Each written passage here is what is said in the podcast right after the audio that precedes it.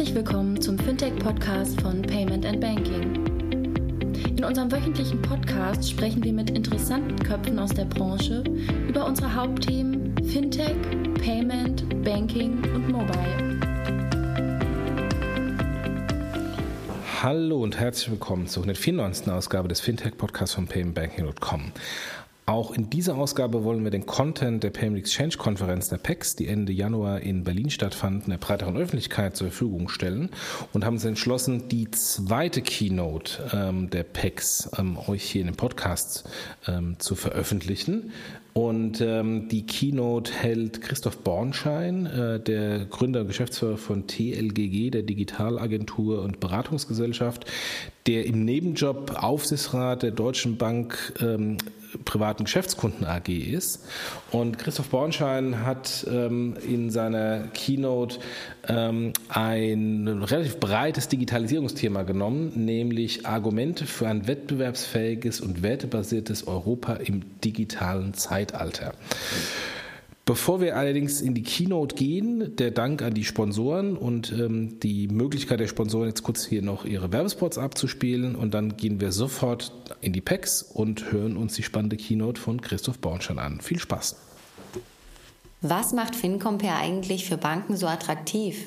FinCompare erhält täglich hunderte Finanzierungsanfragen von mittelständischen Unternehmen. Diese werden ausgewertet und mit den Anforderungen der Banken verglichen. Basierend auf den Firmendaten und Finanzierungspräferenzen sucht die FinCompare Software dann den passenden Finanzierer heraus und leitet die Anfrage weiter. So erhält der Finanzierer stets qualitativ hochwertige Anfragen mit großer Abschlussbereitschaft. Mehr über unser automatisiertes Matching-System erzähle ich euch später. Mastercard ist ein internationales Technologieunternehmen im Zahlungsverkehr. Mit einem schnellen Zahlungsabwicklungsnetzwerk verbindet Mastercard Kartenbesitzer, Banken, Händler, Regierungen und Unternehmen in über 210 Ländern und Gebieten. Die Produkte und Leistungen von Mastercard gestalten die alltäglichen Handelsgeschäfte für alle Beteiligten einfacher, sicherer und effizienter.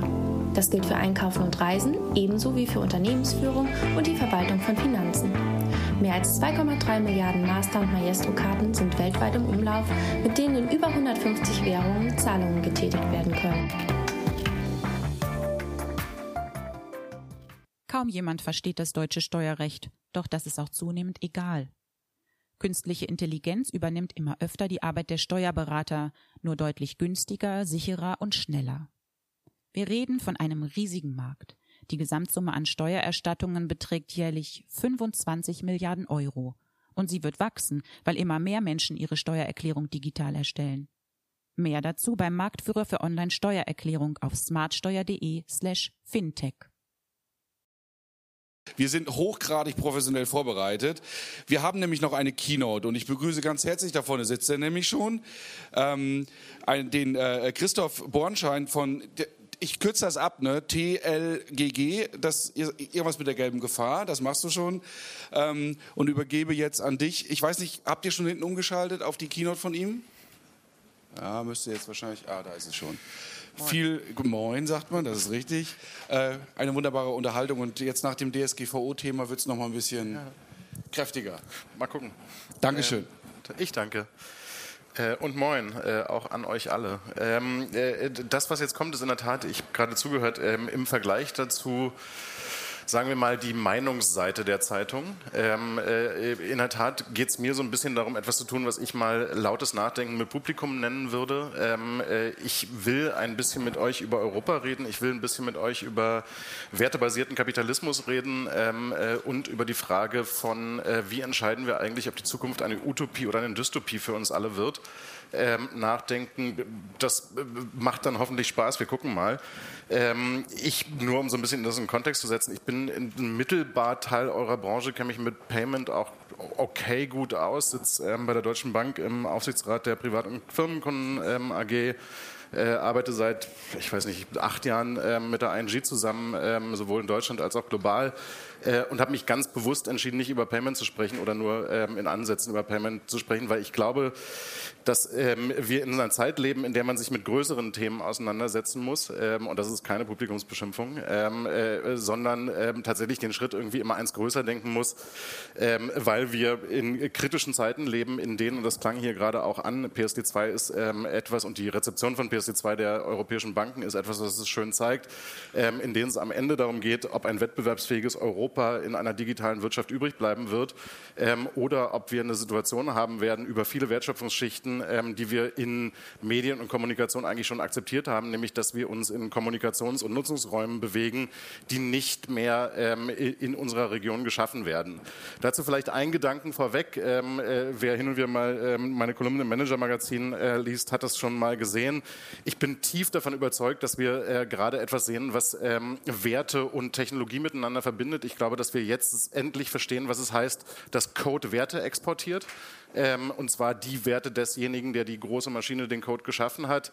Ähm, ich durfte ähm, Heiko Maas bei dem ganzen Thema Netzwerkdurchsetzungsgesetz ein bisschen begleiten. Ähm, das Nichtverstehen von Facebook ähm, äh, davon, dass wir ähm, Hakenkreuze doof, Nippel aber okay finden, äh, zeigt so ein bisschen, wie sehr wir uns in Räumen, äh, und zwar wirtschaftlich durchgesetzten Räumen befinden, die nicht immer nur unseren Wertesystemen entsprechen und wie schwierig es eigentlich ist, wenn wir Wettbewerb, und zwar marktwirtschaftlichen Wettbewerb verloren haben, ähm, äh, Werte wieder durchzusetzen. Insofern glaube ich, dass wir, und das waren dann auch schon die Vorbemerkungen, ähm, in einer Zeit leben, in der es jetzt um die Frage geht, wie können wir wieder wettbewerbsfähiger werden über Wertschöpfungsschichten, ähm, übrigens auch Payment, ähm, und wie können wir dadurch tatsächlich ähm, überhaupt noch gestalten, welche Art von Werten repräsentiert wird von den Dingen, die wir so benutzen ähm, und die wir zum Alltag äh, in äh, Einsatz bringen.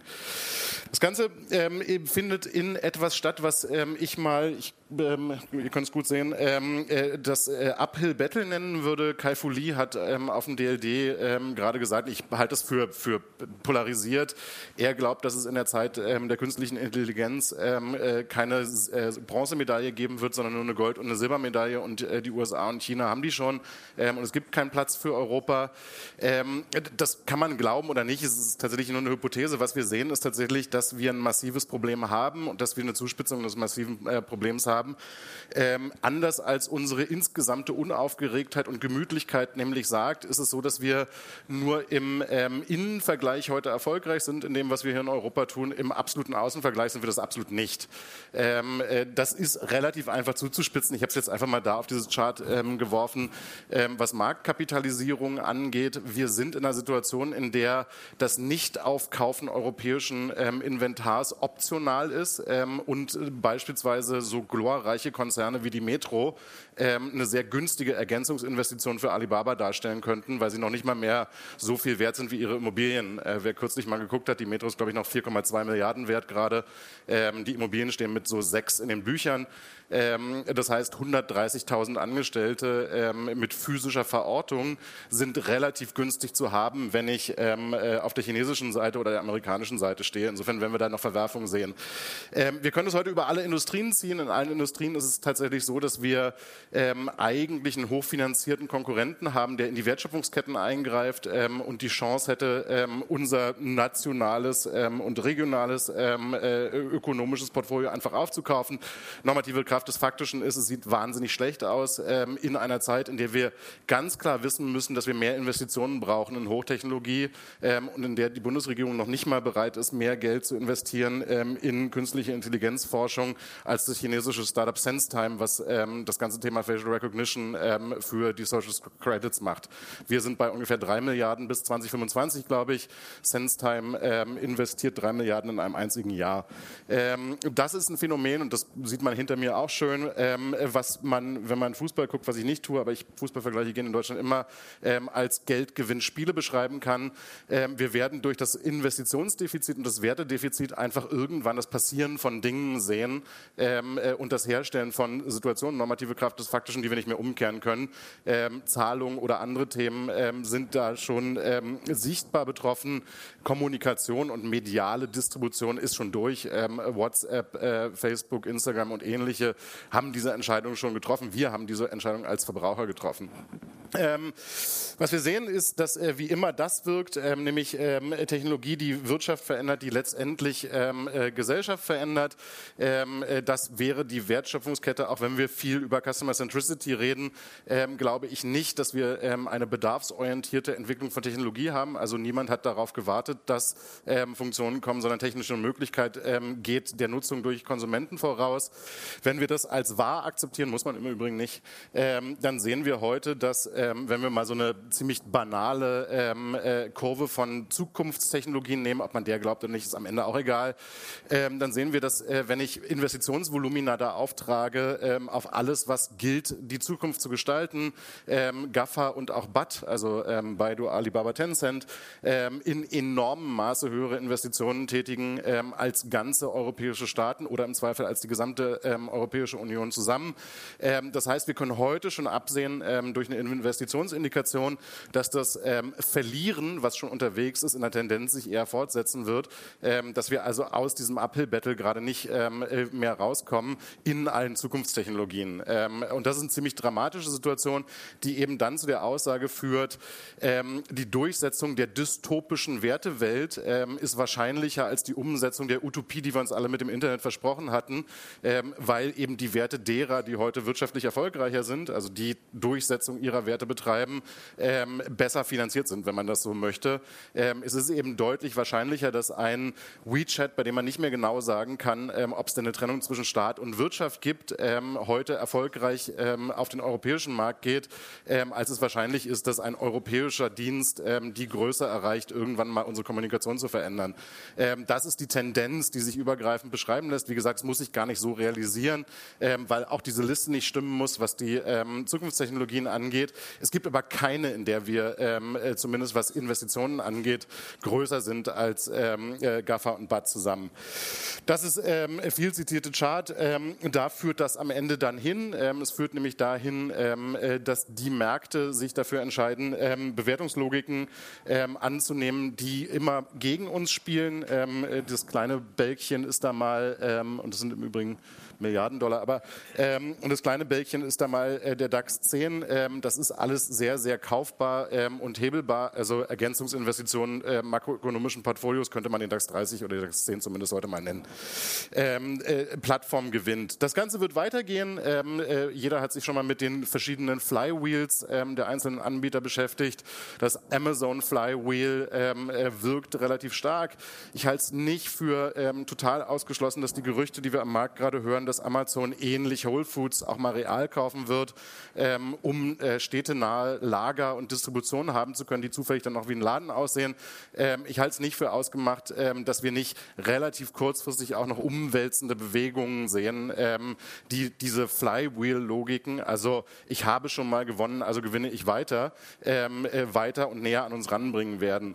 Wir unterinterpretieren so ein bisschen die Signale, die man im äh, Gestrüpp des Ganzen sieht. Ähm, äh, wer sich mal mit dem Gestrüpp auseinandersetzen will, guckt sich die Diskussion um Predictive Policing in der Stadt Frankfurt und im Land Hessen an, ähm, bei der gerade ohne Ausschreibung und durch freihändige Vergabe die Polizeisoftware an Palantir vergeben wurde, ähm, mit der Argumentation, der übrigens richtigen Argumentation, dass es weltweit keinen Anbieter gibt, der ein ähnliches Leistungsportfolio hätte anbieten können. Was stimmt, weil niemand so viel Training Data verarbeitet hat ähm, auf der Ebene von Verbreitung von Crime ähm, oder aber Kämpfen, weil das ist trainiert worden auf Schlachtfeldern, ähm, wie Palantir. Wir kommen also an eine Situation, ähm, in der eigentlich Vergaberecht sicherstellen soll, dass wir noch eine Wahl haben. In Wirklichkeit, wenn man das sachlich bewertet, diese Wahl aber nur noch eine Suggestion ist. Ja, da kann schon jemand auch Predictive Policing. Das kann aber ganz sicher nicht so gut, weil die Trainingsdaten dafür anderen in der Menge nicht zur Verfügung stehen, ähm, wie das ähm, für Palantir der Fall ist.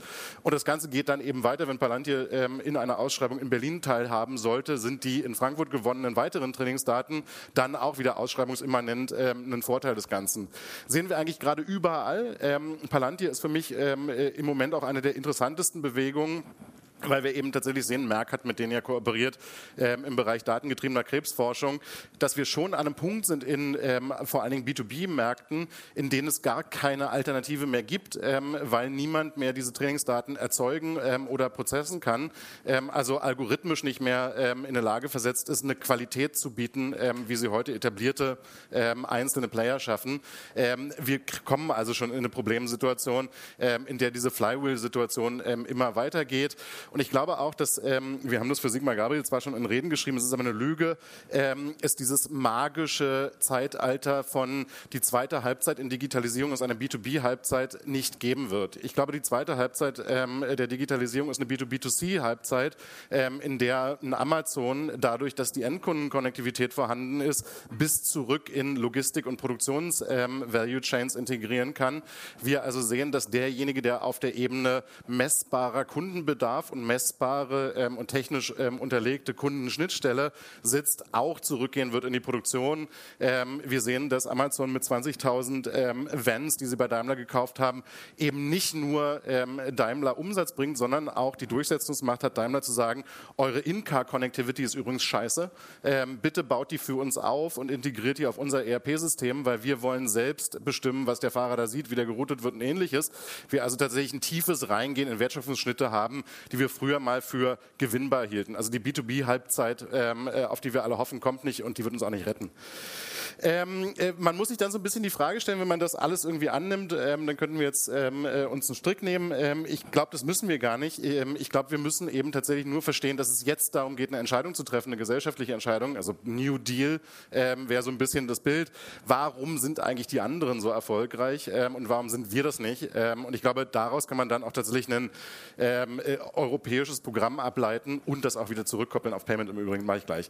Also was haben die Amerikaner gemacht? Äh, warum sind die erfolgreich? eigentlich, ist eigentlich relativ einfach ableitbar, ähm, weil sie tatsächlich etwas gemacht haben, was wir für das Allerschlimmste der Welt halten und immer glauben, kapitalistische Staaten sollten das nicht machen. Der Staat war Unternehmer. Ähm, äh, Peter Altmaier hat äh, gerade vor, weiß nicht, vier Wochen mal wieder gesagt, dass der Staat nicht so ein besonders guter Unternehmer ist. Ähm, in den USA ist der Staat schon immer ein ziemlich guter Unternehmer, ähm, indem er beispielsweise durch die DARPA Innovationsanreize setzt bis heute, ähm, indem er beispielsweise die CIA verfasst als Venture Capital Unternehmen, das eine der ersten Runden von Palantir finanziert hat ähm, und in der relativ klar sich selbst zum Markt macht. Ähm, etwas, was, was die äh, Briten tatsächlich auch gemacht haben. Da gibt es eine 20-prozentige Teilnahmequote an öffentlichen Ausschreibungen Ausschreibungen für lokale Startups. Könnte man hier auch mal machen. Ähm, warum akzelerieren amerikanische Startups im richtigen Set von Technologie so schnell? Weil Staat Markt ist ähm, und weil ich tatsächlich einen Erstanwender habe, Staat, dem ich das verkaufen kann, sodass ich eine kritische Größe erreiche, ähm, bis ich einen Binnenmarkt treffe, der in den USA ähm, auch integriert und groß ist, nämlich 360 Millionen Leute, ähm, dann groß genug bin, rauszugehen und global wettbewerbsfähig zu sein. Im Übrigen ein Erfolgsprinzip, was die Chinesen ähm, gerade ganz genauso benutzen, nur mit einem wesentlich größeren Binnenmarkt ähm, und mit wesentlich weniger Hemmung, ähm, äh, den Staat zum Markt zu machen. Ähm, ich glaube, wir müssten einen ähnlichen Weg gehen. Wir müssten tatsächlich auch mal darüber nachdenken, wie wir unsere Ausschreibungsregeln verändern, ähm, um lokalen Playern eine Chance zu geben. Ähm, wir müssten darüber nachdenken, wie wir öffentliche Investitionen, die es ohnehin gibt, ähm, umlenken. Es gibt einen 34 Milliarden schweren Atomfonds in Deutschland, der dafür da ist, dass wir Kraftwerke mal abbauen müssen. Ein Drittel des Geldes darf als Venture-Kapital investiert werden. Es gibt bis heute keine Governance darüber, wie genau das funktionieren soll. Ähm, ich arbeite seit längerem ähm, an einem Text, ähm, dessen Überschrift lauten würde, Geld ist ja da. Ähm, und das ist tatsächlich auch die Wahrheit. Geld ist ja da. Wir nehmen aber hier in Deutschland eine Situation hin, wo wir die höchste Sparquote der Welt haben, damit aber unsere Immobilienmärkte weiter überhitzen, ähm, statt Frühphaseninvestitionen ähm, stark zu stimulieren und beispielsweise Kapitalertragssteuer mal zu reduzieren für besonders riskante Investitionen. Ähm, das wäre gar nicht so eine schlechte Idee, ähm, dem Mittelstand damit Handreichung zu geben, die Innovation selbst zu bezahlen. Der Schritt wäre möglich, ähm, man muss ihn nur wollen und man muss ihn strukturieren. Wir sehen, dass äh, tatsächlich das ganze Thema Brain Drain, globaler Brain Drain für die Amerikaner ein großes Thema war, könnte man hier auch umsetzen. Wir haben bis heute kein ähm, strukturiertes, sinnvolles, vernünftiges Einwanderungsgesetz. Wir haben ähm, ein bisschen geholfen, in Portugal das Steuergesetz zu verändern, um ähm, externe Investitionen, also Steuerkonkurrenz innerhalb der EU nennt man sowas, ist auch nicht gut, ähm, möglich zu machen. Was wir sehen, ist tatsächlich Besteuerungsanreize auf ähm, Investitionen in einem Raum, in dem Fall Portugal, wirken sofort ähm, und führen sofort dazu, dass ich tatsächlich einen Zuzug habe, dass ich auch eine Qualität äh, habe, die zuzieht. Wir haben keine, kein System, äh, mit dem wir uns der Frage beschäftigen, wie können wir global im Kampf um die Talente ähm, äh, mithalten. Und wir haben auch kein System, äh, das die Frage beantwortet, wie kann man eigentlich machen, dass ähm, Deutsche, die im Silicon Valley erfolgreich waren und mit Florian Leibert, ähm, äh, der Misosphere gegründet hat, gibt es da so einen Symbolmenschen, ähm, wieder zurückkommen und finden, dass dieses Ökosystem besser geworden ist und dass sie ihre Innovationskraft diesem Ökosystem zur Verfügung stellen. Systematisieren sollten wir uns mal drüber nach, äh, mit, damit mal beschäftigen. Failing is succeeding, ich erspare euch den Quatsch. Ähm, Äh, und was wir sehen, ist tatsächlich, dass uns bis heute die Governance fehlt, dass staatliche Investitionsvehikel ähm, in Frühphase investieren dürfen, in Equity investieren dürfen. Ähm, wir haben ein Kapitalverfügbarkeitsproblem und zwar ein Kapitalverfügbarkeitsproblem, was typischerweise nicht in Seed ansetzt, nicht in Series A ansetzt, sondern bei B, C, D-Runden, ähm, wo wir seriell sehen, dass wir durch den schwierigen Innovationsprozess, in dem viel kaputt geht, lokal finanzieren, in dem Moment, wo was aber groß werden soll, keine Investoren mehr haben, die in der Region sind, sondern ähm, es dann hinnehmen, dass Microsoft zuschlägt oder ähnliches. Wir erreichen kaum kritische Größe. Das nächste Beispiel, was wir sehen werden und auch in Teilen schon sehen, ist eben Celonis, großartige Investition, ähm, Innovation, ähm, äh, europäisches Unternehmen aus München, was Champion in einem neuen Markt ist, nämlich Business Process Mining, ähm, was aber den Kapitalzugang höchstens mal von SAP erhalten wird, ansonsten tatsächlich gern außerhalb der EU, ähm, was wieder zu einem Verlust von ähm, äh, Inventar im Portfolio äh, führen wird. Also erste Dimension, Kapitalzugang, Staat als Markt ähm, und äh, eine, ein klarer Fokus auf Public-Private Partnerships, die zu kritischer Größe von Investitionen ähm, und kritischer Größe von Unternehmen führen. China ähm, auch relativ klar, ähm, China hat gesteuerten, direkt, äh, die, die, direktierten ähm, Kapitalismus, ist aus einer Werteperspektive ein Riesenproblem. Ich benutze lieber Facebook, weil ich eben genau weiß, wo sind Staat und wo sind Private. Ähm, bei einem chinesischen Unternehmen ist es eben dann am Ende nicht mehr ganz klar, ähm, wer denn der Maximalbegünstigte ist. Wer sich mal ähm, mit den Recherchen rund um HNA, die immerhin äh, Hilton gekauft haben und die Swissport, äh, also einen der größten Operatoren von Airports, beschäftigt, der stellt fest, ob der Bürgermeister von Hainanda jetzt derjenige ist, der das äh, Sagen hat in dieser Company oder jemand Privates, völlig unklar. und wo, was auch immer für Transaktionsdaten die erheben, dann landen, auch völlig unklar. Also es gibt keine Idealtrennung zwischen Staat und ähm, äh, Wirtschaft mehr. Ähm, das ist das, was sich dann mittelfristig durchsetzen würde, wenn das erfolgreich ist, ähm, nämlich dass wir die ganze Diskussion um DSGVO und so eigentlich wegwerfen können. Ähm, wir sehen, dass es passiert. Ähm, wir sehen, dass wir dahin unterwegs sind und wir sehen auch, dass der Markt, ähm, wer sich mal neben so ein paar Manager stellt aus Europa, die dann anfangen, WeChat zu installieren und Stimmensamples einzusammeln und so, dass der Markt aus einer Perspektive von Convenience durchaus bereit ist, auf solche Tools zu gehen, weil wir eben tatsächlich einen Konsumentensituation haben, in der digitales Lesen und Schreiben ähm, und Awareness für Daten nicht so ausgeprägt ist, dass man das irgendwie kritisch findet, ähm, wenn Voice-Samples möglicherweise auf chinesischen ähm, Servern liegen. Also wir haben da ein Bildungsproblem, was eher begünstigt, ähm, dass wir wahllos auf alles, was irgendwie scheinbar einen Vorteil macht, äh, draufspringen, was ich gar nicht verurteile.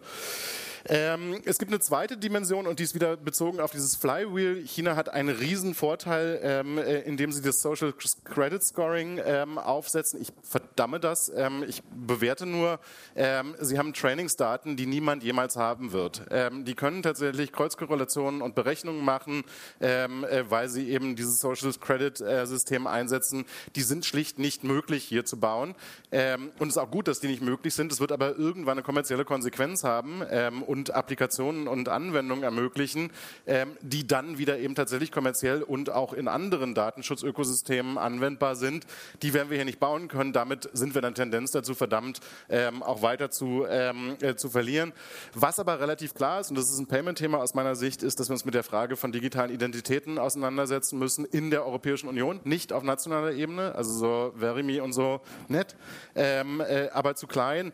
Ich glaube, dass es eine gute Idee wäre und wir sehen die Tendenz dahin ja ähm, das ähm, Konzept, was Tim Berners-Lee vor, ich glaube, acht Wochen vorgestellt hat, also Solid ähm, äh, und die Datenhaltung in kooperativ, also genossenschaftlich gemanagten Pots, ähm, die die Daten physisch beim Dateneigentümer lassen ähm, und über Anfrage zur Verfügung stellen, das zu einem europäischen Projekt zu machen, also dezentrale User- und Entitätsdatenhaltung, wäre eine wahnsinnig gute Idee. ich glaube, wir müssen verstehen, dass der europäische Binnenmarkt eben als solcher im Ganzen integriert werden muss, weil nur auf der Basis von 500 Millionen Marktteilnehmern ein Wachstum zu globaler Wettbewerbsfähigkeit überhaupt möglich ist. Ähm, insofern gibt es da auch eine positive Perspektive drauf und die heißt, wie ist eigentlich eine wertebasierte Perspektive auf Identität, ähm, die die Rechte des Einzelnen und auch die Privatheit des Einzelnen schützt, ähm, aber gleichzeitig eben tatsächlich jede Art von Transaktion per se erstmal digitalisierbar macht, weil wenn wir das könnten, wenn wir tatsächlich der beste digitale Transaktionsraum werden, ähm, weil alle daran teilhaben können, dann gibt es eben wieder einen Effekt, der Investitionen von außen begünstigen würden, weil es geht heute in den USA auch nicht so einfach, ähm, weder B2C noch B2B. Ähm, Was wir sehen, ist ähm, massives Investment. Ähm, äh, wir sehen die ersten ähm, amerikanischen VCs aus Runden aussteigen in China. Ähm, Sequoia hat gerade verschiedentlich gepasst, obwohl sie eine ähm, äh, VC-Company in China haben, weil sie Einzeltickets nicht mehr mitgehen können. Ähm, also die Investitionsgröße des chinesischen Marktes hat einen Punkt erreicht, der das Silicon Valley lange in Schatten stellt. Ich habe gerade äh, kürzlich mit dem Gründer des zweitgrößten, äh, der zweitgrößten Bildungsplattform Chinas gesprochen gesprochen, 80 Millionen monatlich aktive Nutzer, ähm, also jeder Deutsche, ähm, 400 äh, Millionen Bewertungen. Ähm, da konnte kein ähm, amerikanischer VC aus den Fonds-Sizes mehr mitgehen. Ähm, das ist die Tendenz, die wir gerade beobachten, ähm, äh, nämlich tatsächlich ein eigenes Ökosystem von Investitionen, in denen andere LP-Beträge auf den Tisch gelegt werden müssen, in denen andere Fonds-Sizes da sein müssen, um überhaupt eine Ausfinanzierung dessen möglich zu machen, verliert sogar die Amerikaner gerade. Ähm, und warum haben wir verloren? Ähm, auch das muss man sich relativ klar machen. Wir haben ähm, verloren, weil wir alle unterschiedliche Steckdosen haben. Ähm, äh, wir haben verloren, weil wir äh, was haben, was auf der einen Seite Stärke sein kann, nämlich äh, jetzt 27, früher mal 28 Traditionen, ähm, die zu einer Werteausprägung, zu einer Ausverhandlung von Systemen geführt haben. Wir waren aber nicht pragmatisch genug, uns die Frage zu stellen, wo hat denn das tatsächlich einen Mehrwert und wo ist es einfach nur total hinderlich. Ähm, wir werden in eine Situation kommen, das ist so ein bisschen politiktheoretisch ich, sage es nur kurz und erspare euch dann alles weitere, ähm, in der, wenn wir nicht aufpassen, sich die ähm, Frage in der Breite stellen wird, ob die Überlegenheit von Demokratie tatsächlich so überlegen ist ähm, oder ob nicht der gutmütige Anführer eines autokratischen Systems die Zukunft viel besser bewältigen kann, ähm, weil er in der Lage ist, schnellere Entscheidungen zu erzeugen. Wenn das mal eine gesellschaftliche Diskussion werden sollte, die in die Breite geht, dann haben wir ein größeres Problem, als in digitaler Wertschöpfung zu verlieren.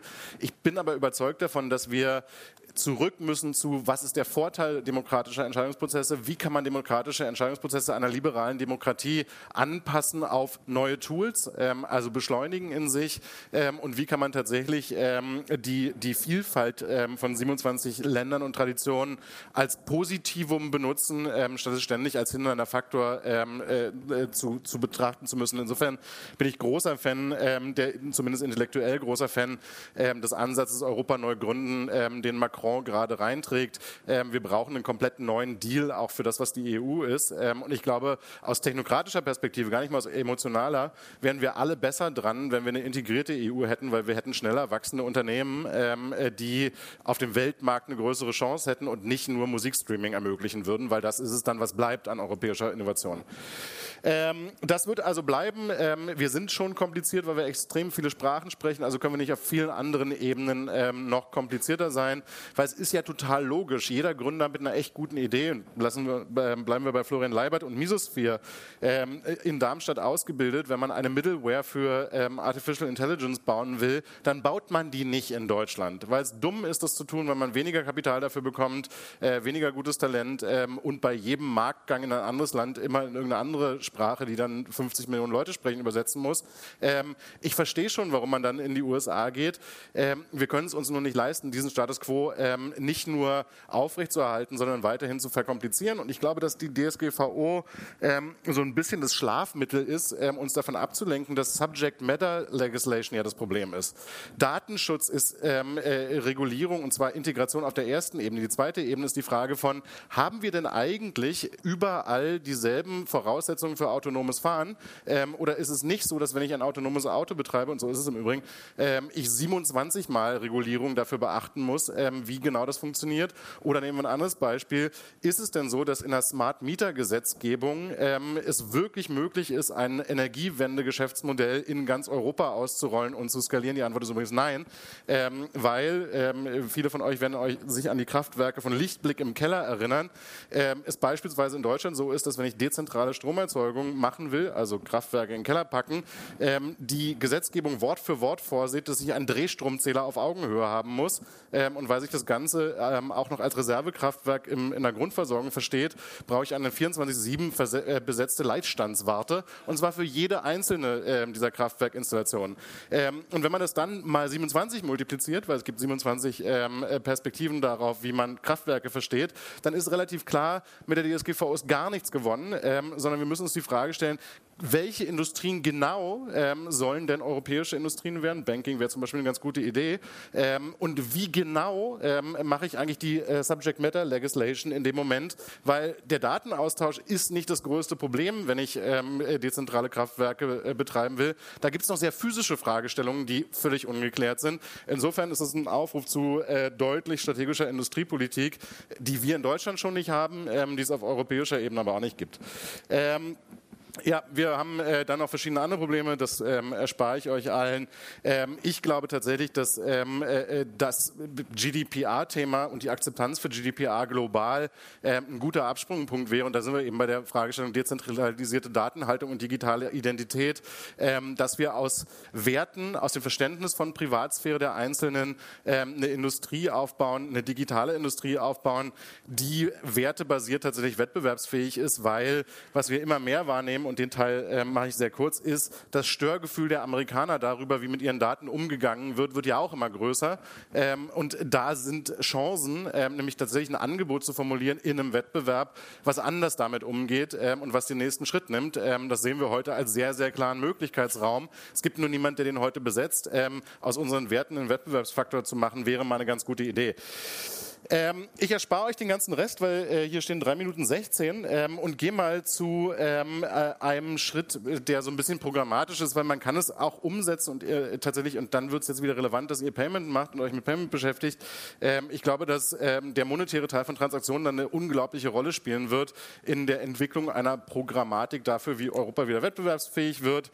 Ähm, wir müssen, und jetzt kommt das, verstehen, dass wir tatsächlich eine Eliteneinigung brauchen ähm, äh, und eine Veränderung des Narrativs. Wir müssen raus aus einer Angstdiskussion über die Zukunft rein in eine Positivierung der Diskussion.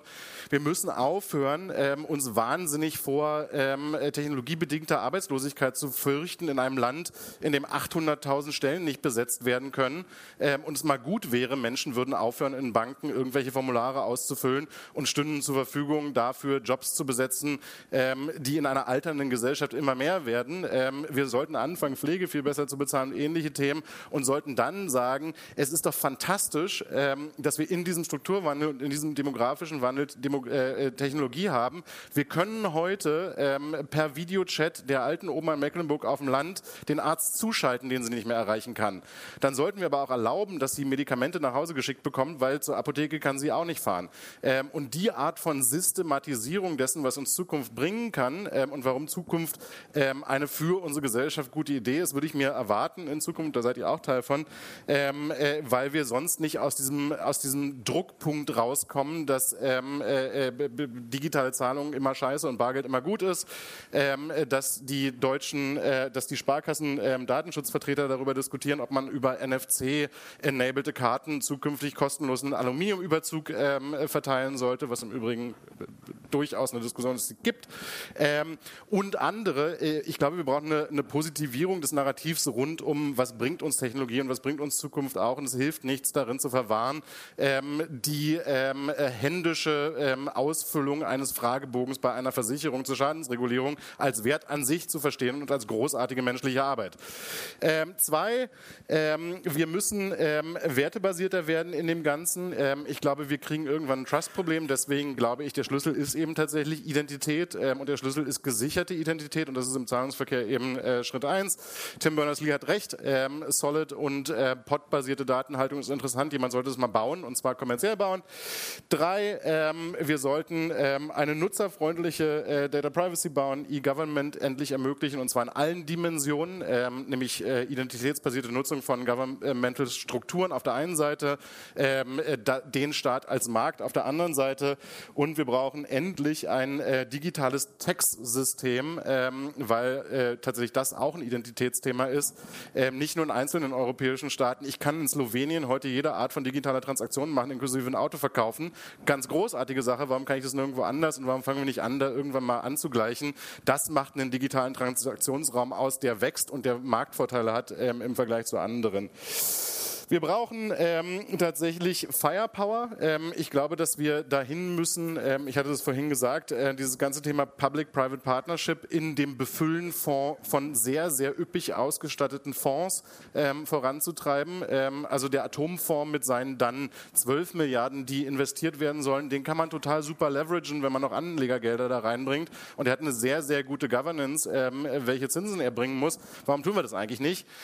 also kritischere Wetten, größere Wetten. Und im Übrigen brauchen wir auch nicht das nächste Innovationslab eines Konzerns, ähm, sondern wir brauchen die digitale Equity Story sterbender Geschäftsmodelle, ähm, die die Ambition haben, Milliarden-Businesses zu werden und nicht zwölf Nasen in Berlin-Mitte ähm, mit der Zukunft von Industrie Y zu beschäftigen.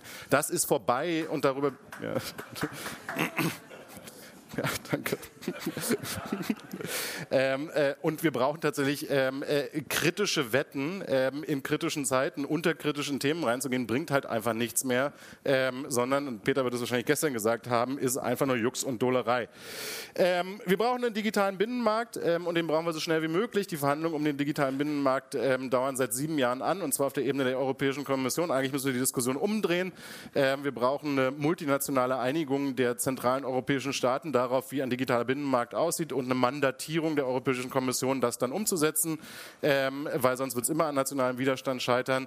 Ähm, und das muss relativ schnell passieren, weil wir werden sonst niemals ähm, globale Player bauen können, weil wir einfach nicht lokales Wachstum sehen werden, sondern dann wird es irgendwie ein paar Achtungserfolge geben und viele davon sitzen hier im Raum, ähm, äh, die aber aus europäischer Perspektive, äh, aus globaler Perspektive niedlich sind. Ähm, und das ist relativ viel von dem, was wir heute ähm, Innovationen nennen. Es ist höchstenfalls niedlich im globalen Vergleich ähm, und damit dann irgendwie, wenn man das ganz zuspitzen will, nette Selbstoptimierung, ähm, aber keine Veränderung des Status quo.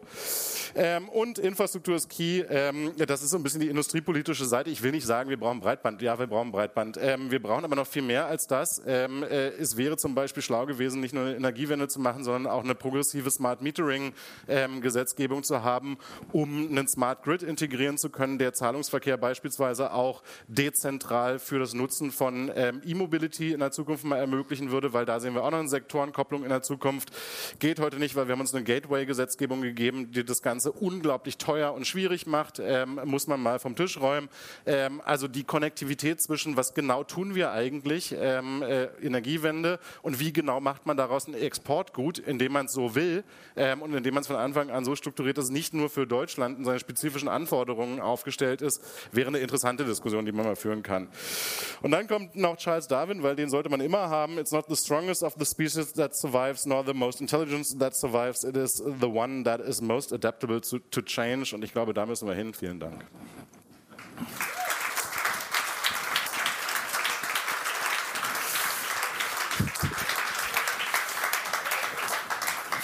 Vielen, vielen Dank. Ähm, ich höre sehr viel Podcasts und ich höre meine Podcasts immer in anderthalbfacher Geschwindigkeit. Mhm. Wenn wir das, was du jetzt gemacht hast, äh, als Podcast machen, das in anderthalbfacher Geschwindigkeit, wird es schwierig. Ist schnell vorbei. genau. Und ich fühlte mich gerade wie so ein Wackeldackel, immer so, mm, mm, mm, weil du hast so viele richtige Punkte in so einer kurzen Zeit gebracht, äh, dass ich immer nur so nicken konnte. Das ist das Schöne, ähm, äh, das ist alles so folgenlos richtig und das ist genauso ein bisschen der Aufruf. Es muss ja irgendwie Folgen haben, wenn wir uns alle darauf verständigen können, dass ja. es richtig ist ist. Ja. Macht was. Habt ihr Fragen an ihn? Achso, mach noch Fragen. ähm, das Mikro müssen wir.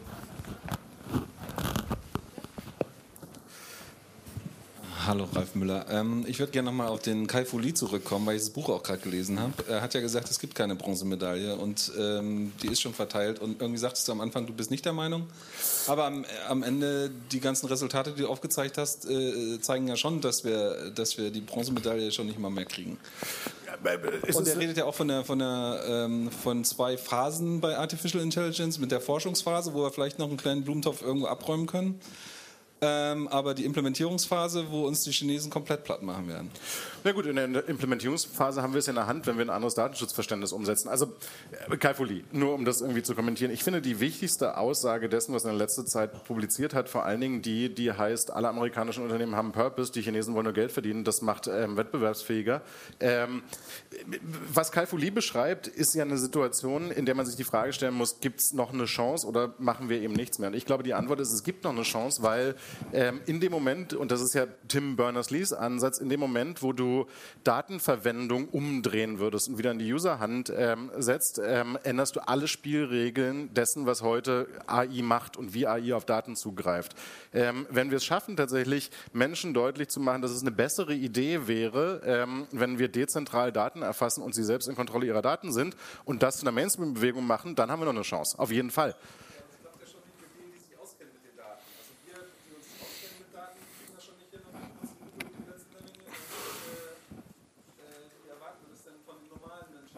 Das ist ähm, äh, ein valider Punkt, äh, der mich dann wieder sagen lässt, wir sind die Generation, die über Dystopie oder Utopie entscheidet.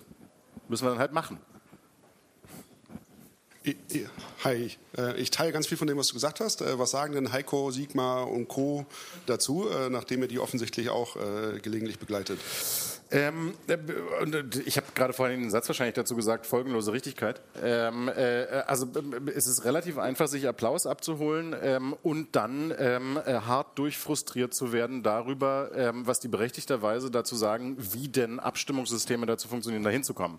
Also die, die Fragestellung von, wann können wir mal an Bildung ran, ähm, ist eine Funktion von, wann hören wir auf, föderalistisch Schulen zu steuern.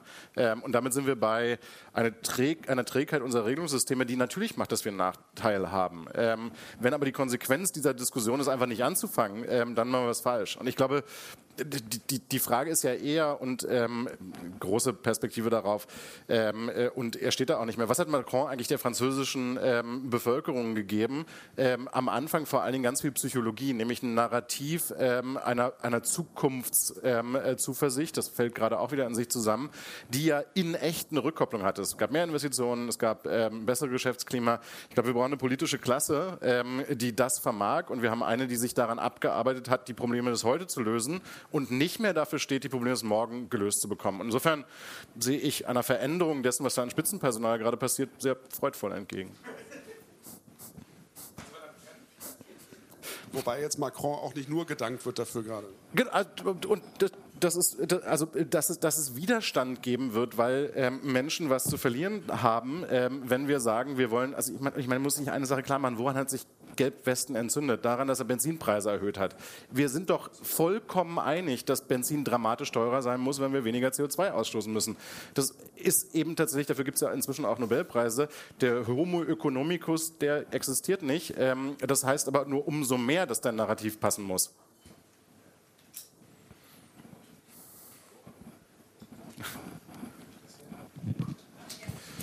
Gut, vielen, vielen Dank. Ich, danke ähm, ich muss mich doppelt bei dir bedanken. Nummer eins für, ähm, für, die, für die Keynote und ja. Nummer zwei, offensichtlich bist du derjenige, der Sigmar Gabriel unsere Payment Banking Infografik gegeben hat, die er bei seiner, bei seiner Digitalisierungs-Keynote auch gehalten hat. Ich, ähm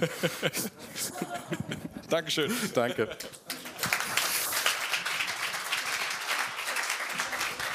Das war die Keynote von Christoph Bornschein von TLGG und äh, bevor wir jetzt den Abschluss machen und nochmal äh, das, Wort eines unserer Sponsoren geben, der Dank an euch, nämlich wir haben in der letzten Woche die 500.000 Podcast Play-Marke überschritten, also über eine halbe Million Abspielung äh, des Podcasts. Wir haben ähm, im Blog auch einen ausführlichen Artikel dazu geschrieben.